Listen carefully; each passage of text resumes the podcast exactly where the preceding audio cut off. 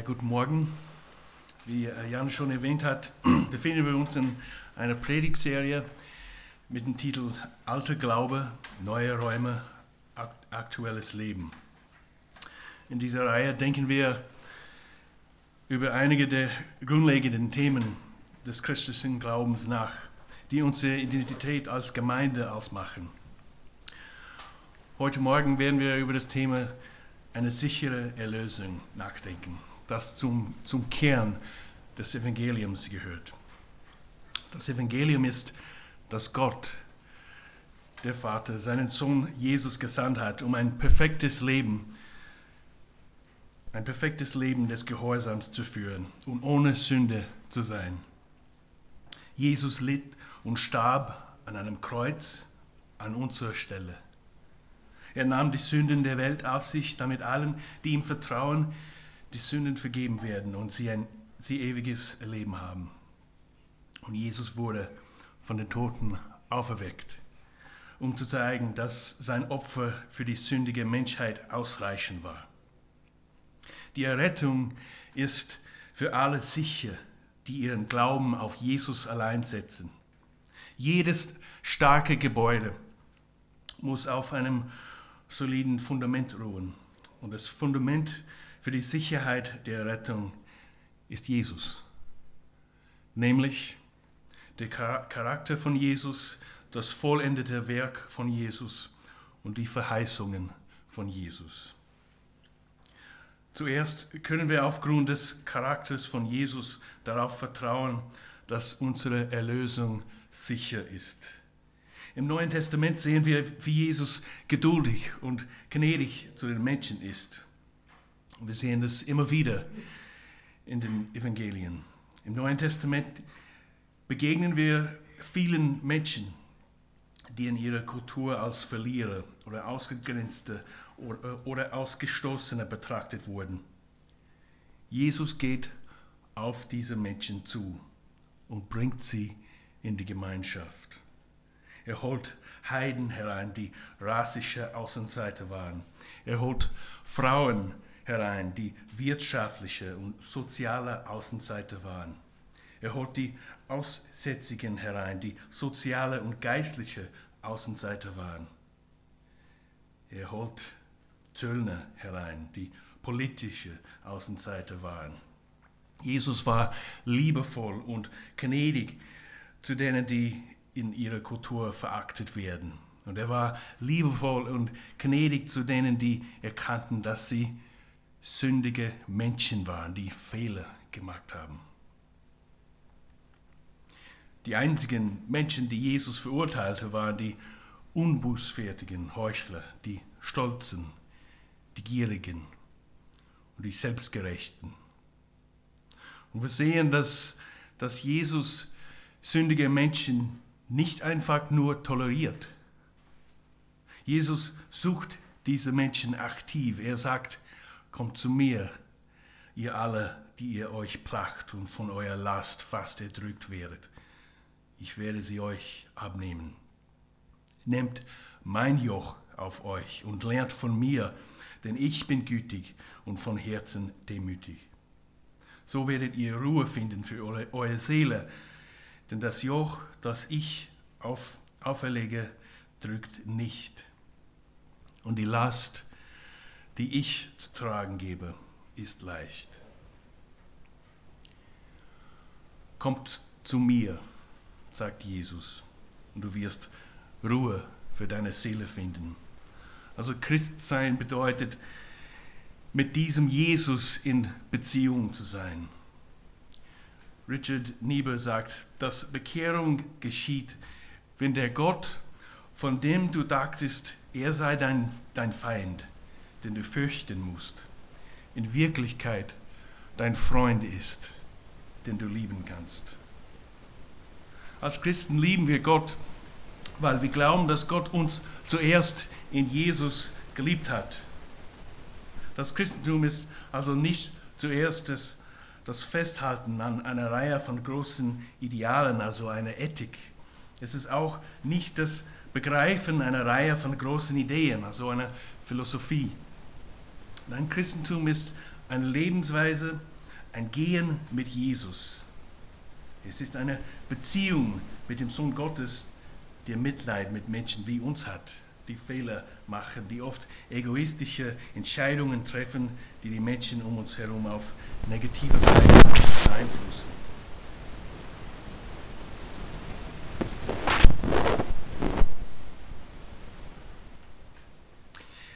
Wenn wir zu Jesus kommen, finden wir ihn nicht harsch und schwer zufriedenzustellen. Stattdessen ist er sanft zu den Menschen, die schwach sind. Er zeigt Barmherzigkeit und Gnade und Geduld. Zweitens können wir darauf vertrauen, dass unsere Erlösung aufgrund des, des vollendeten Werkes Jesu sicher ist. Wir können Gott niemals gefallen, auch nicht durch unsere besten Gehorsamsversuche.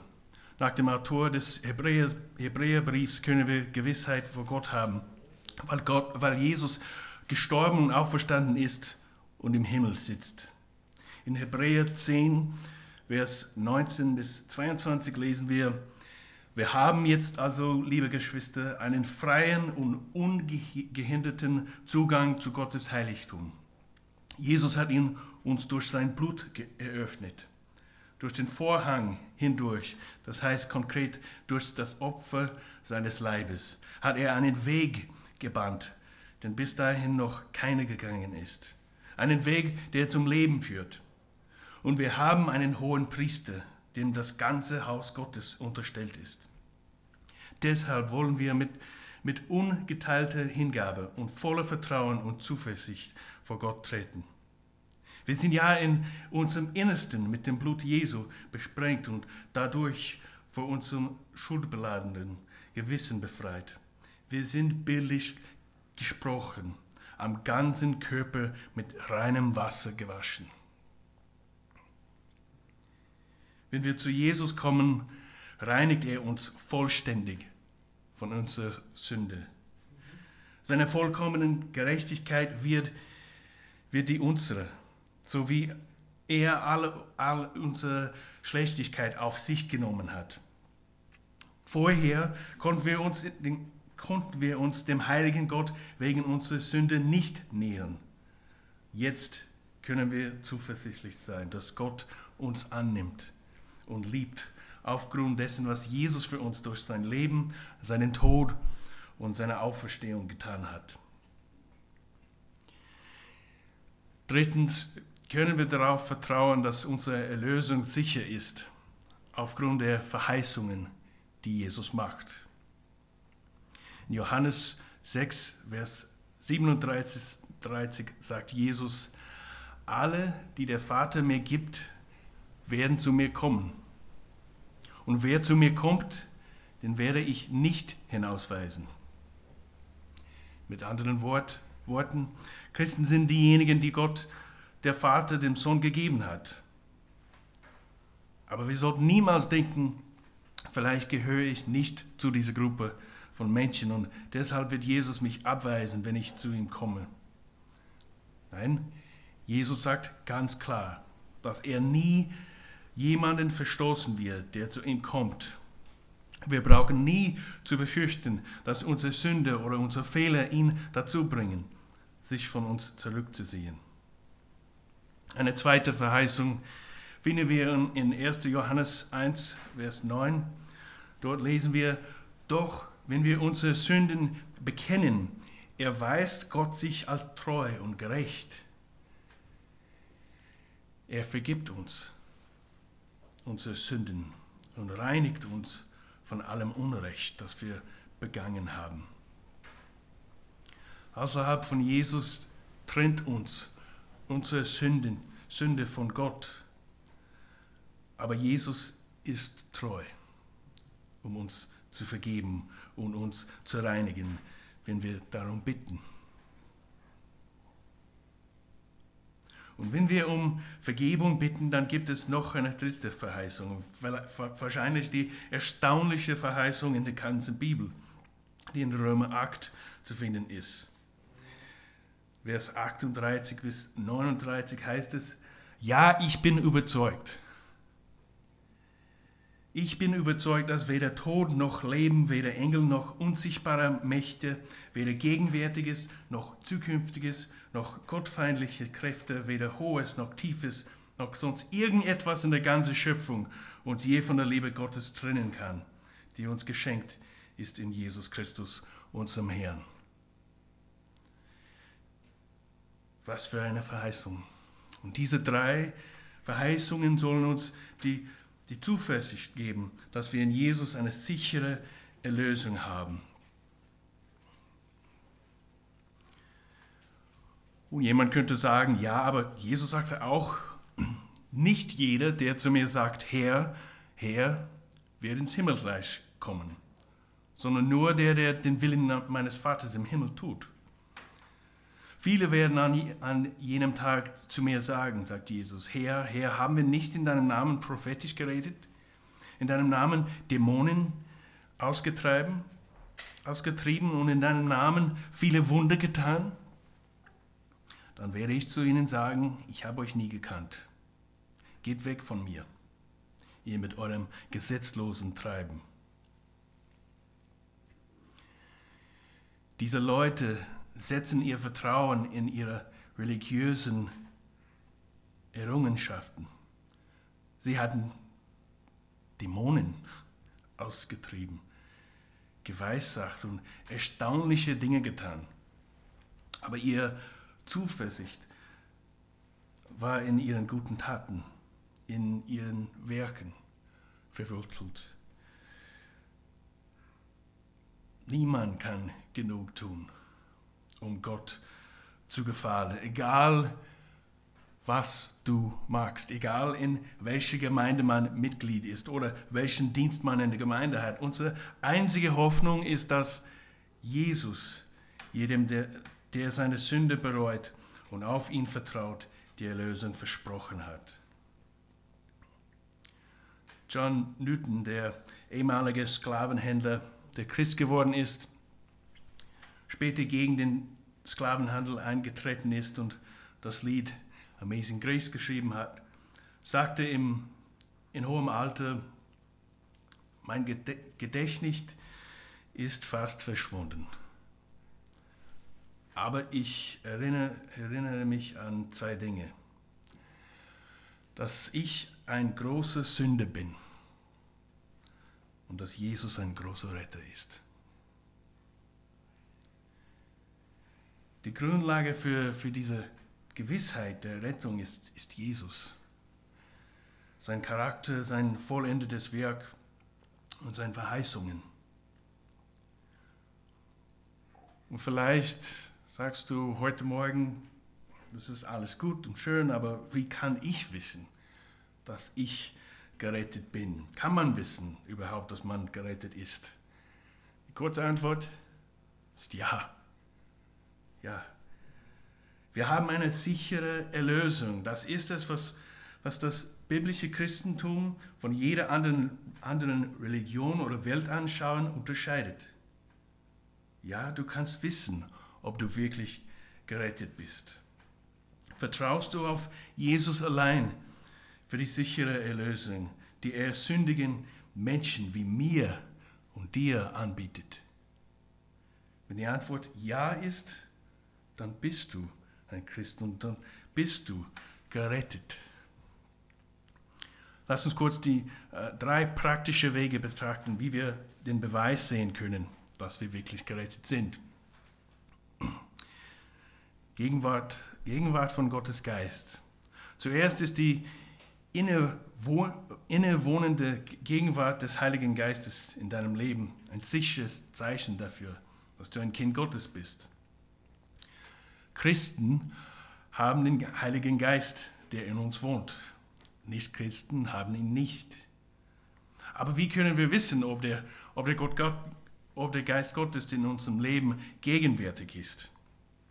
Es ist nicht genau dasselbe wie wenn man sich ein Tattoo stechen lässt, das ein offensichtliches, körperliches Mal hinterlässt.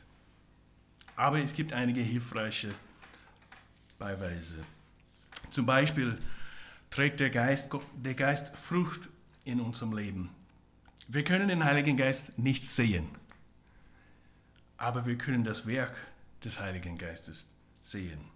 Wir können, wir können erkennen, wo der Geist am Werk ist, denn seine Fingerabdrücke werden im Leben eines Christen zu sehen sein.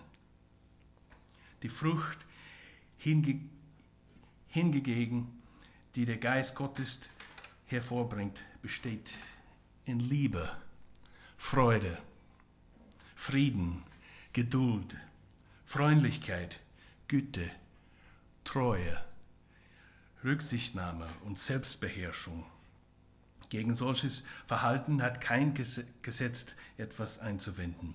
Nun wer, nun, wer zu Jesus Christus gehört, hat seine eigene Natur mit ihren Leidenschaften und Begierden gekreuzt. Gekreuzigt.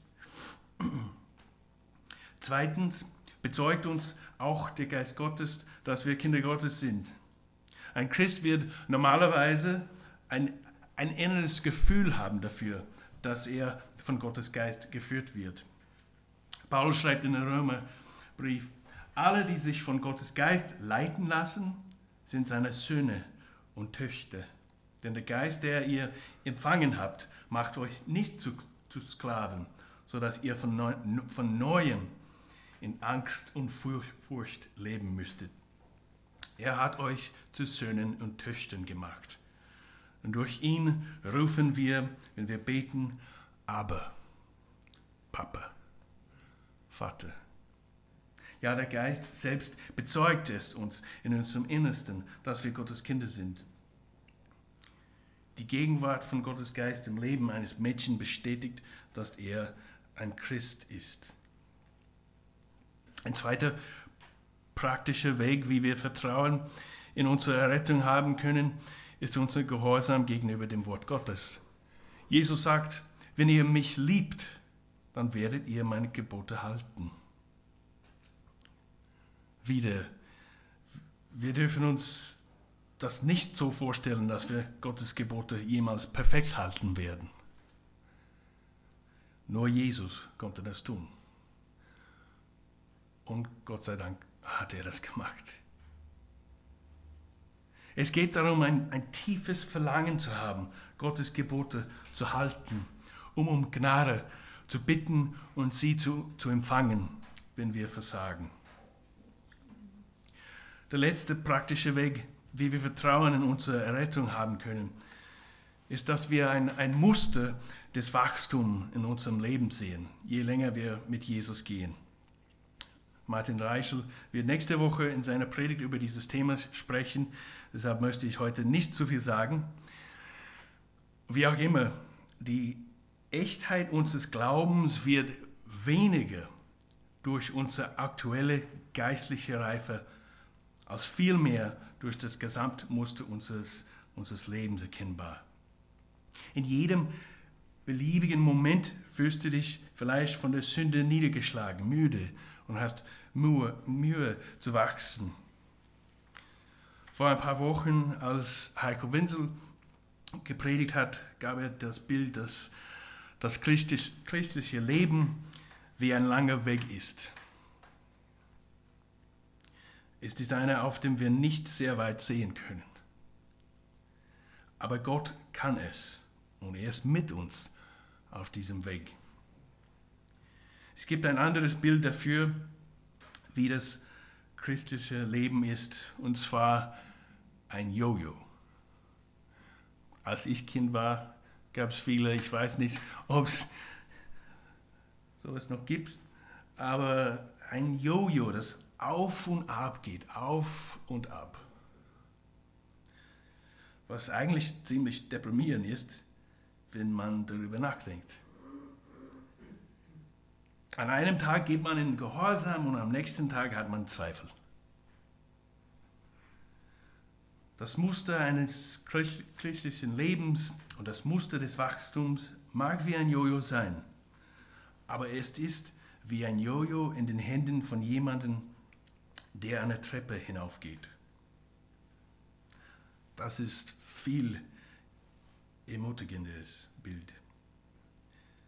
Tag für Tag sind, sind wir uns des Jojo-Gefühls, der Höhen und Tiefen, der Erfolge und Misserfolge in unserem Kampf gegen die Sünde sehr bewusst. Aber wir übersehen das größere Bild des Wachsens und der Reife, die Gott gnädig in uns wirkt. Gott, Gott ist derjenige, der uns die Treppe hinaufträgt, sodass selbst unsere Tiefpunkte heute höher sind als unsere Höhepunkte früher. In Jesus haben wir eine sichere Erlösung. Wenn ich selbst meine Errettung festhalten müsste, könnte ich es nicht. Anders ausgedrückt, wenn ich meine Erlösung verlieren könnte, würde ich es tun. Ich würde es bestimmt tun. Und wenn ich sie zurückbekommen könnte, würde ich zurückbekommen und doch wieder verlieren. Wenn es für einen, wenn es für einen Gläubigen möglich wäre, die Rettung zu verlieren, würde es wieder Gläubige tun. Wenn es an mir läge, könnte ich sie, festhalten, könnte ich sie nicht festhalten. Ich kann sie nicht aufrechterhalten. Petrus sagt, wachset in der Gnade. Wir leben in der Gnade. Wir atmen die Luft der Gnade und wir wachsen in der Gnade. Der, der, Zustand der Erlösung ist ein Zustand der Gnade. Es ist die gnädige Vermittlung Christi, die uns hineingebracht hat. Und es ist seine Gnade, die uns daran, darin hält.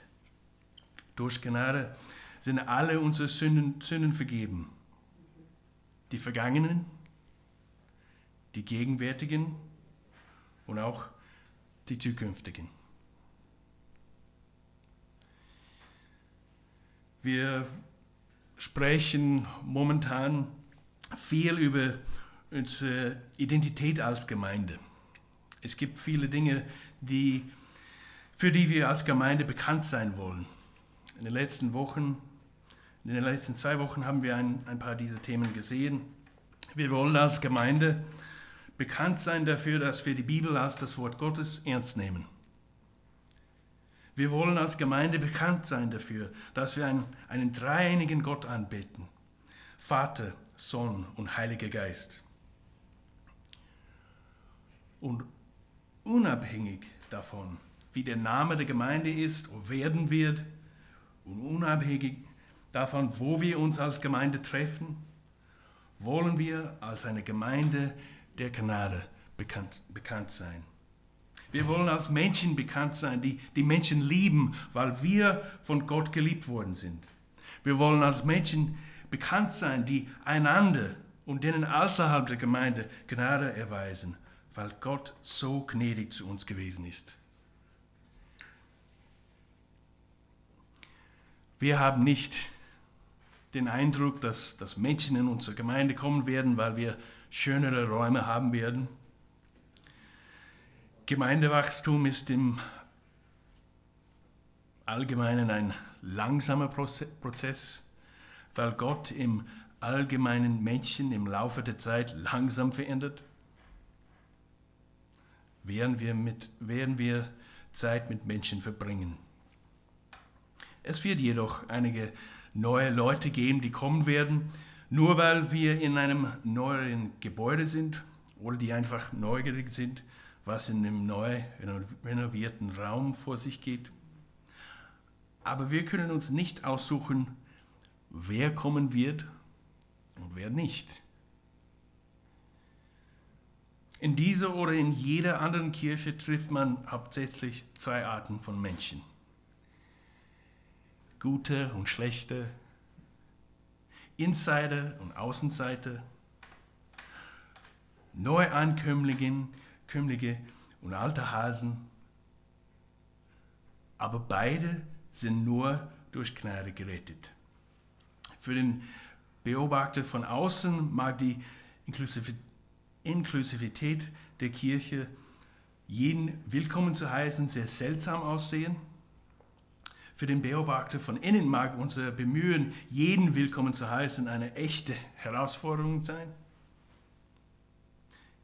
ich möchte uns daran erinnern, dass wenn Gott einen Unterschied zwischen den Guten und den Schlechten machen würde, dann wärst du nicht hier. Und ich auch nicht. Wir sind allein aus Gnade in Christus allein gerettet. Wir werden allein durch die Gnade in Christus allein bewahrt. Wir haben eine sichere Erlösung durch Jesus. Und wir können wissen, dass wir durch Jesus Frieden mit Gott haben. Das ist die gute Nachricht. Das ist die beste Nachricht der Welt. Das ist das Evangelium. Es ist eine gute Nachricht für dich, für mich, für, für unsere, unsere Familien, unsere Freunde, unsere Bekannten. Und es ist eine gute Nachricht für diejenigen, die uns als unsere Feinde bezeichnen würden. Was wirst du heute mit, mit dieser guten Nachricht tun? Dich von dir selbst abwenden und Jesus zuwenden? Was wirst du dieses Jahr mit dieser guten Nachricht tun? Wen kennst du, der diese gute Nachricht hören muss? Ich bete, dass, dass wir den Mut und auch die Liebe haben werden, diese gute Nachricht mit denen um uns herzuteilen. Amen.